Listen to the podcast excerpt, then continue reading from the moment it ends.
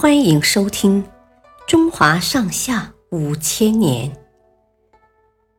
第九部《大明王朝》。海瑞被官上书。海瑞后来被调到了北京城，他看到明世宗迷信鬼神，奸臣严嵩又一手遮天。既痛心又气愤，于是便写了一道奏折，想劝明世宗改过自新，好好治理国家。身边的朋友怕他招来杀身之祸，都劝他不要递上这道奏折。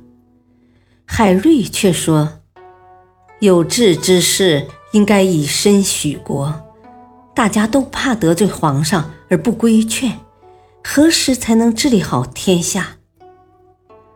他拿出二十两银子，交给一个同乡，说：“看在同乡的情分上，我死后，请你用这些钱把我送回老家埋葬。”接着，他又把家人叫来，说：“去给我买口棺材，然后你们就回老家去。”见了我的母亲，请多多安慰他老人家。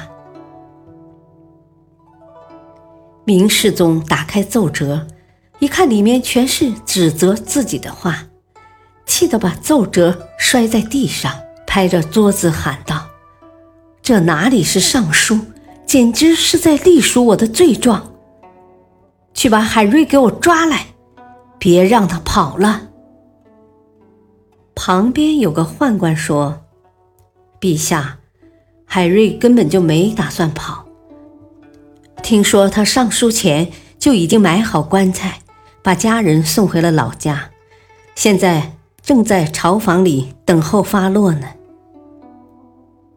明世宗一愣，好半天没说话，他又捡起奏折，细细看了一遍，说：“他想当比干。”可我不是商纣王。海瑞被投入大牢，明世宗虽然判了他死刑，但一直没有下令执行。没过多久，明世宗就病死了，海瑞被继位的明穆宗释放出狱。感谢收听。